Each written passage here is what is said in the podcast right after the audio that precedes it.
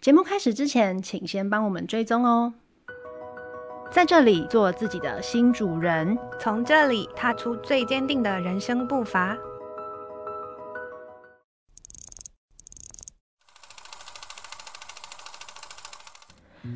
Hello，大家好，欢迎来到今天的野莓之地，我是森森医师。大家好，我是 Y Y。今天呢，我们的主题是野莓电影院。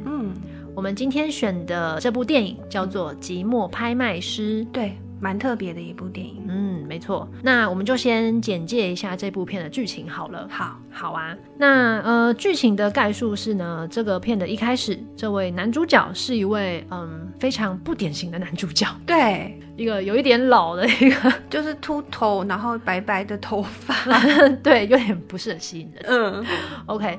他就是外貌看起来就已经可能五六十岁了，对对，然后呢，个性又很冷漠、很偏执、嗯、很偏执，对，感觉很难相处，嗯嗯。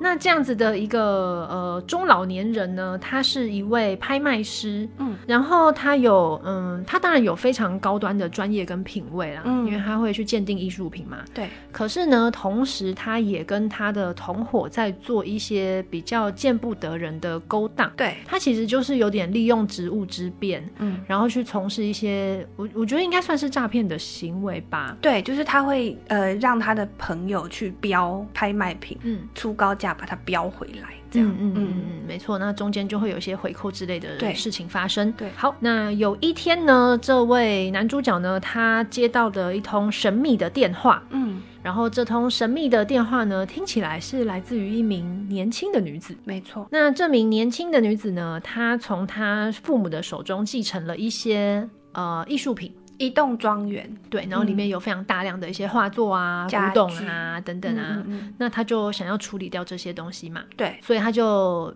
听说这个男主角非常的颇负盛名，嗯，因此就联络上了他。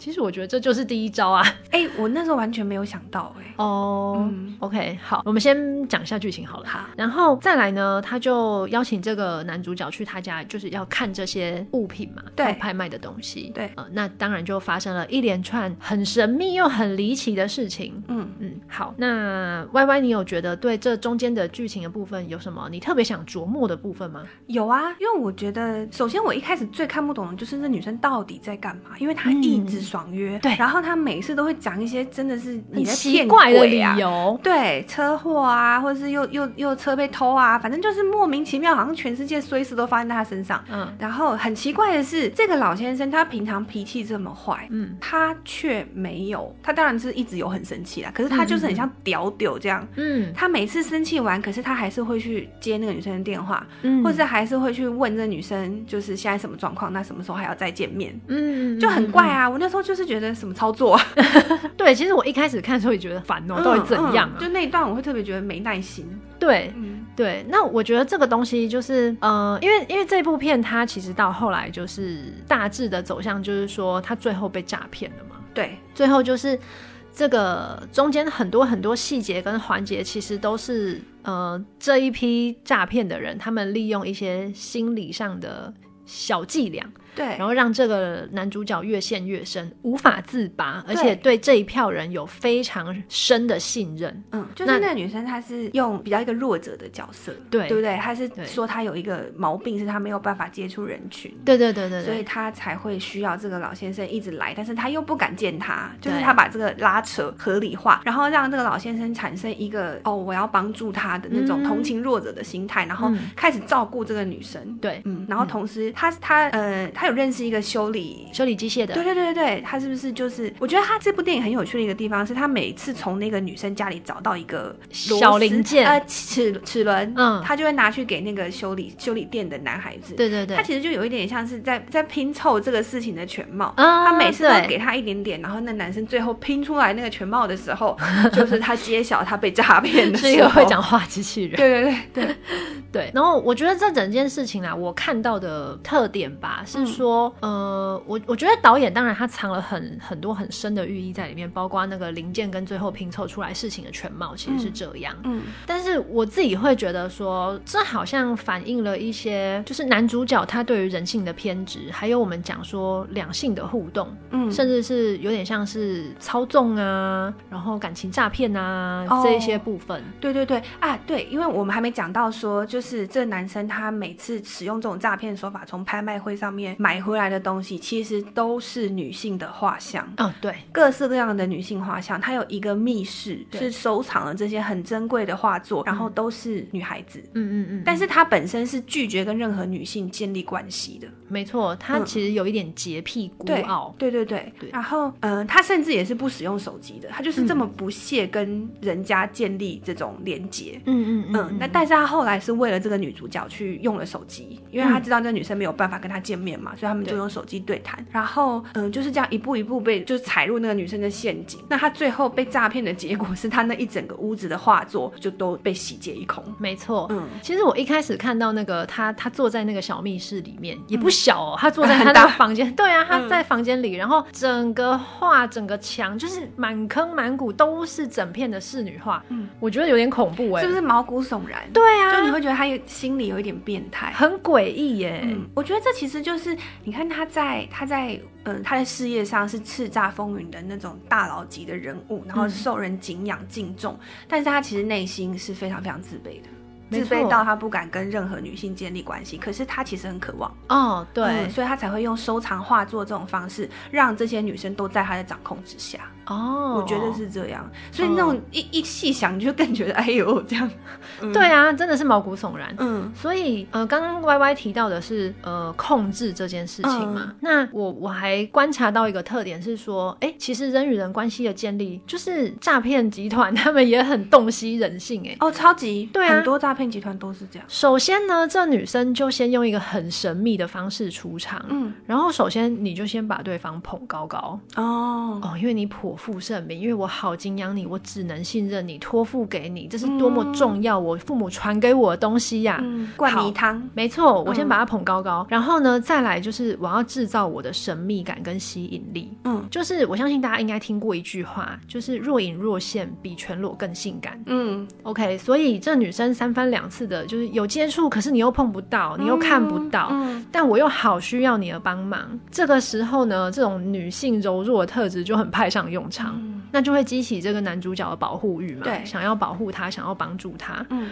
然后我必须说，我觉得，嗯、呃，恋爱或是男女关系这件事情，它是一个需要练习的，它有一点像是要练习要打打怪破关那种感觉，嗯、就是在一次又一次的经历中，你会越来越强，嗯、然后。你也会越来越看得清对方在耍什么手段，嗯嗯、所以当今天这个男主角他是他应该是零经验吧？是对对，所以他在这个零经验的过程中，第一次就遇到了大魔王了。嗯、呃，越级打怪，对，死得很惨，没错。所以他根本无法分辨这到底是正常还是手段，你知道吗？对，因为我们一看就会觉得说，哦，又在搞什么鬼东西？这就是养套杀啊！对啊，这借口 谁会相信啊？嗯、问题是这男主角真的就被养，还养的很肥。我就想到，其实。这个反映一件事情，就是人的恋爱的呃年年龄，就是恋爱的心理年龄，它是不会跟着真实年龄增长的。哦，你没有经历过，你就是不会长大。没错，嗯，没错。其实你别的领域再怎么嗯厉害，再知识再怎么高深，可是关于这种人跟人之间基本的互动，嗯，就是零。嗯嗯，所以他会连这种基本的伎俩都没有办法识破。没错，所以我们旁人一看就觉得这很明显，这就是有诈、有怪异、有诡异的地方。嗯，可是对男主角来说却是天哪，他好需要我的协助哦。那是他的梦幻世界。没错，然后他就把自己放进了一个。完美伴侣的角色里面，嗯，OK，好，所以，呃，后来啊，那我们就是随着剧情的推演，就发现说，OK，那这个男主角真的就是落入圈套了，嗯，然后就越来越。屌嘞，嗯，然后最后甚至有有一个场景是有一场大雨嘛，然后男主角不是就受伤还什么的？哦，他在停车场被人家打了哦，被打劫。哦，他被打劫，对对对，然后他他就是我记得他有就跌坐在地上，然后是一个大雨的晚上，对，然后他就受伤流血，没错，这时候呢，女主角竟然出了他的房门。对，因为那女主角一开始的设定是她有一个叫巨矿症的毛病，她没有办法走到空旷的地方，她会类似恐慌发作，嗯、所以她就是一直用这个理由去拒绝跟男主角见面，因为她不能出门。嗯嗯，没错。然后呢，在这样子的一个桥段里面，女主角竟然出门了，解救了他。天哪，这好像是一个英雄般的事迹耶！他为我做了一个这么大的改变，这 很明显就是就是手段啊！诈骗都会让你觉得你是全世界最特别，对，他就是会让你觉得说你是全世界唯一。你看我为你改变了这么多，然后我为你牺牲了这么多、嗯、啊，这就是很明显的伎俩嘛。嗯，但我觉得很有趣的地方是因为这部戏最后他会发现他被诈骗，是因为那栋大豪宅，就是那女主角住的大豪宅对面那间咖啡厅，不是有一个侏儒？对，他记忆力很强，对，他会念数字。对，他说那个女生其实已经出门两百多次了，我觉得这很好笑。对啊，所以你看，人在这个嗯，现在这个恋爱的粉红泡泡里面是多么的世人不清啊！这就是你只看见你相信哦，对不对？没错，没错，他看到的世界真的就是一切都好合理哦。对，他只选择他相信的那些部分。嗯。那呃，后来他就被洗劫一空嘛。对，但我觉得是打算要退休了。对，他本来是干一票就要走了，就要收山了。然后他就带着那个女生去到他的密室去参观，他多么有钱。嗯，没想到那就是他的猎物。没错。嗯。然后我觉得这部片嗯蛮有趣的一个结局，或者说更令人惆怅的结局吧，嗯、就是他最后竟然还去了那个咖啡馆。啊、哦，对，是那个女生说她跟前男友嗯旅行，嗯，然后她是不是在那个咖啡馆？我其实没有记得很清楚、欸，哎。我也没有记到，就是对他来说有特别纪念意义。对对对，然后他们就是会出现在那个地方。对对对对，然后那个男主角就这样坐在那边等待。我我真的不明白他为什么想去那里，哎，他不相信他被骗了吧？他是不是觉得女孩子会在那里等他？对啊，所以这部片到最后，直到最后，那男主角都没有清醒吗？嗯，我不知道，还没有演出来，这实在是太可怕了。对，我就看完觉得一股烦躁。对，然后我觉得这部片其实看完就让人有一种、嗯、很惆怅啊，有点惆怅，可是又同时有一点点空虚的感觉。嗯、对，因为嗯，我觉得影片里面其实埋藏了很多的议题啦，嗯、就是包括说事实与真相啊，然后欺骗啊，嗯、然后两性关系、两性互动啊。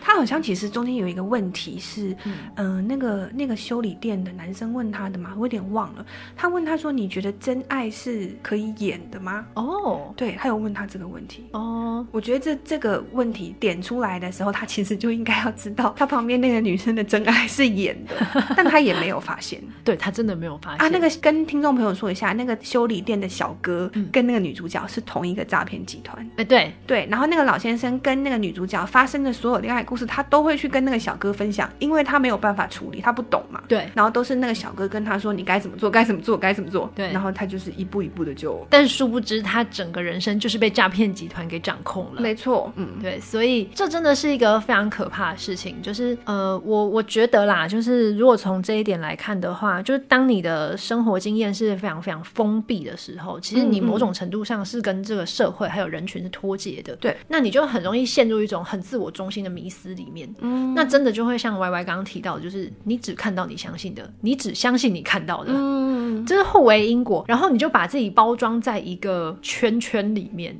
然后就把自己活在这个壳子里面，看不到外面的世界。那这时候你的处境其实相当危险啊，嗯，这就是为什么我们有听过一个，就是现在诈骗集团很多嘛，对，然后你知道诈骗集团最喜欢骗谁吗？军工教退休的人啊，我跟你说，我最近刚处理到一个。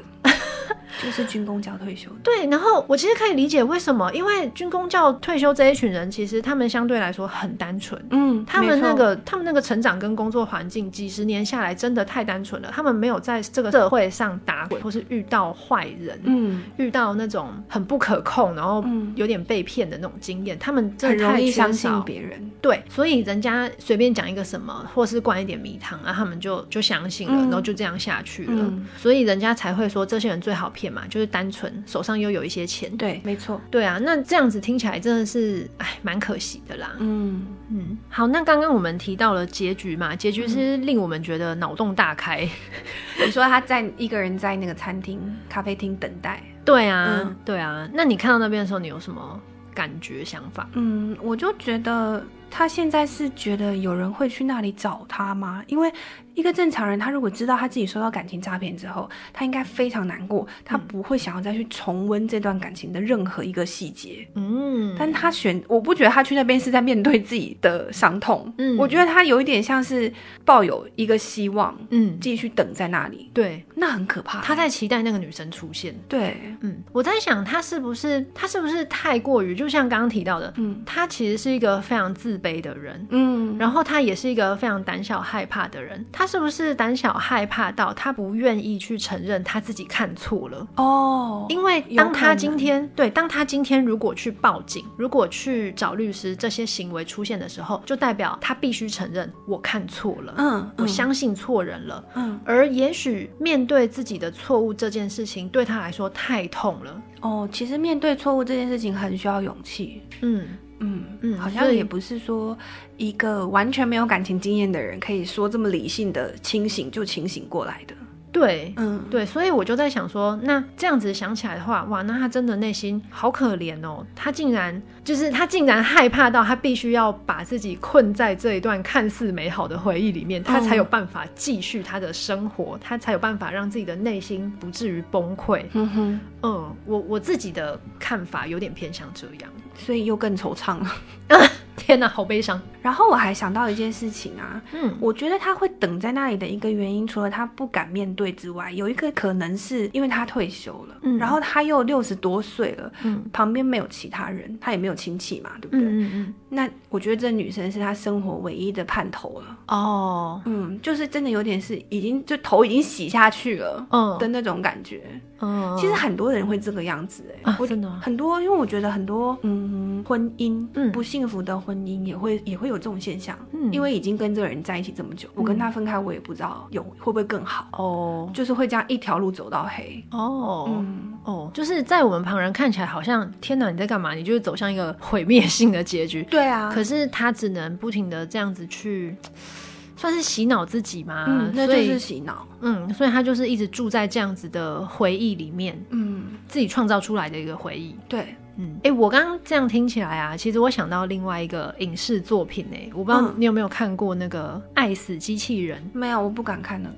不会很可怕、啊？不是，我有点害怕那种题材。哦哦哦，嗯，好，那我可以稍微讲一下，因为这蛮有趣的。好，就是《爱死机器人》是 Netflix 的其中一个系列。嗯嗯嗯。然后它其实呃，它好像应该出到第三季了吧？嗯。就它每一季里面都大概十个左右的小故事。嗯。然后那小故事都呃篇幅短短的，大概可能十几分钟到半小时以内就可以结束，嗯，所以你可以看得很快，嗯，然后每一个故事之间没有关联性，嗯，所以你不需要一直追也可以，然后它都跟科幻有一些关系，嗯，那我这个人呢，我很喜欢看科幻，什么？对，就是我觉得科幻有趣的地方是在于说，它用一个很架空的世界世界观，嗯，可是它往往传达的是人的本质，嗯，就我喜欢这个部分。我超害怕这部分，对，真的、哦。嗯，好，那我要讲的故事它，它它其实不是可怕，它是呃，它让就《寂寞拍卖师》这个片，嗯，让我联想到《爱死机器人》其中一个故事，嗯，它是我记得那个主题是星际旅行，嗯哼，然后这个故事很有趣，就是它是在讲说，呃，在一个星际里面，嗯，然后大家就是坐着太空船这样子航行嘛。然后在一个太空站里面呢，就是男女主角就相遇了。嗯，然后这男女主角在太空站相遇之后，他们就发展出了一个激情的关系，也不是恋爱哦，就是比较像激情的关系这样子。嗯哼，好，然后这这中间就是啊，他们相处的过程好像就是很罗曼蒂克这样子。嗯嗯。可是呢，最后面这个故事的结局是他的镜头拉到外面。嗯。拉到外面看到的是什么？是这个银河系正在崩塌，然后这一个太空船它其实是一个已经四分五裂解体的一个，就是已经破碎的舱太空舱了。嗯，然后这个崩塌中的银河系它其实是被另外一个外星生物给控制了。嗯，而这个外星生物，他就抓住了这个已经很像一个骷髅的人类，就那个男主角，嗯，他抓住了这个很像骷髅的人类，然后他为他的脑中植入了记忆，他给他一段记忆是，对，所以那个人类他其实是在生死的边缘，因为他没有演出来他到底是活还是死，嗯，但是他的脑中不停的在播放他跟另外一个女太空人相遇的那些很罗曼蒂克的情节，好绝望，所以我说我真的很不喜欢这种题材，所以我我刚刚听听下来我就。瞬间想到这部片哎、欸，嗯，就是也许在这个世界里面，我们感受到的这些感官，嗯、就是视觉啊、听觉啊、味觉啊、触觉这些东西，可能都是我们感觉到的一种感受。嗯哼，这个感受会传到我们的大脑里面。嗯，可是事实上，我们也许有一些思维又被另外一个无形的力量给控制了。哦，那这个东西可能是一个更高等，或是另外一个次元的东西。嗯，它投放在你的脑袋里面的，嗯嗯嗯、这其实是有可能的。对啊，对啊，对。那好，如果今天投放这个幻觉的人不是另外一个外星生物呢？如果是来自于你自己呢？嗯，确实，好像大部分的时候蛮可能是自己的。哦。对，其实很多时候是来自于自己，对不对？对。对。所以我觉得这个好像可以给我们一点反思，就是说，你不论是你看到的东西，你相信的东西，或是你的情绪、你的感觉，嗯，嗯，到底是来自于你真真情实感的那个 sensory 得到的那些刺激，嗯，还是是在你脑中给。了自己一幅幻象，嗯，就是你其实你相信的是你的解读，嗯嗯，而你就让自己住在这个幻象里面，嗯嗯，那你为什么选择住在这个幻象里面呢？是因为你没有办法面对真实吗？嗯嗯嗯。这蛮值得深思的啊！节目要在这么惆怅的地方结束了吗？好啦，那我们刚刚聊的东西好空灵哦。对，还是要给大家一点正向的力量。我们来回到一些比较实际的部分好了。嗯、呃，因为这部片它其实最终就是一个爱情诈骗嘛。那我们来聊聊诈骗这件事。好，诈骗这件事情，Y Y 应该看很多吧？哦，有啊，现在诈骗集团真的超级猖獗。嗯，嗯真的，你自己有遇过什么样的经验吗？有，我自己本身就蛮常遇到租屋诈骗的。哦，真的啊，真的，因为有在找租房子嘛，然后租屋社团永远都会有租屋诈骗。我我曾经就是特别去，我知道他是诈骗，然后我去加了那个人的 line，然后就是看他们在干嘛，然后我跟他聊天之后，他可能以为我上当了，他就把他的账号给我，我就拿去一六五，我就去冻结他们，对，去冻结他的账户。但我在想，那个其实都是车手的账户啦，哦，那也不是他的账户，对对。对对，那个其实都抓不到的，因为他们一定他们都不是台湾人，oh, 他们都是大陆人。哦，嗯，然后他的手法就是，嗯、呃，像租屋诈骗很典型，就是他的房子一定很漂亮，嗯，照片什么都有，然后租金很便宜，而且都是那种电梯大楼，然后含管理费，可以养宠物，嗯、可以开火，就是条件很好，然后租金会比一般那个条件的房子便宜一些。嗯，然后呢，你去看他，他你打他的电话，他会留电话，可是你打他的电话永远打不通。嗯，然后他就要用 Line 跟你聊。你就加他的 line，、oh. 然后他就会开始一本正经的问你说，你几个人住，嗯、会不会抽烟，有没有养宠物，嗯、然后就是工作是什么，嗯、一连串都问一遍，然后就说你是非常优质的房客，那我们也是因为房子很好，我们也有也有在挑房客，然后也很希望可以租你，也是有缘分嘛。嗯、但是因为现在前面就是有几个几组房客。排着要看房子，你愿不愿意先汇，嗯、比如说两个月的押金？嗯嗯，嗯，那如果说你你看了不喜欢，这就会退你。嗯，那你就是跟刚才那个寂寞拍卖师的套路很像，他会先把你捧高高的，对，然后你就觉得哇，我雀屏中选，机会难得，对，然后傻傻的你就汇钱给他，然后他就会。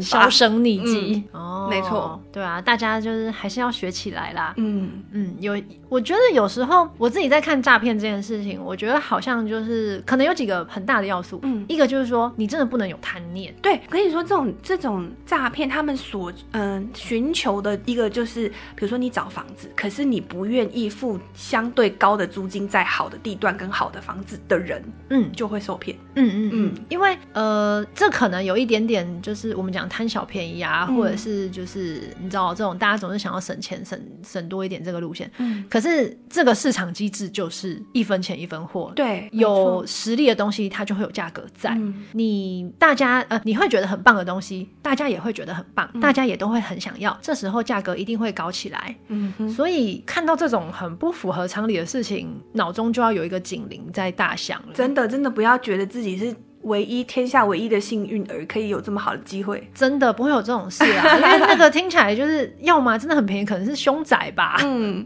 哎、欸，还有哎、欸，对我真的是要奉劝大家要多看新闻。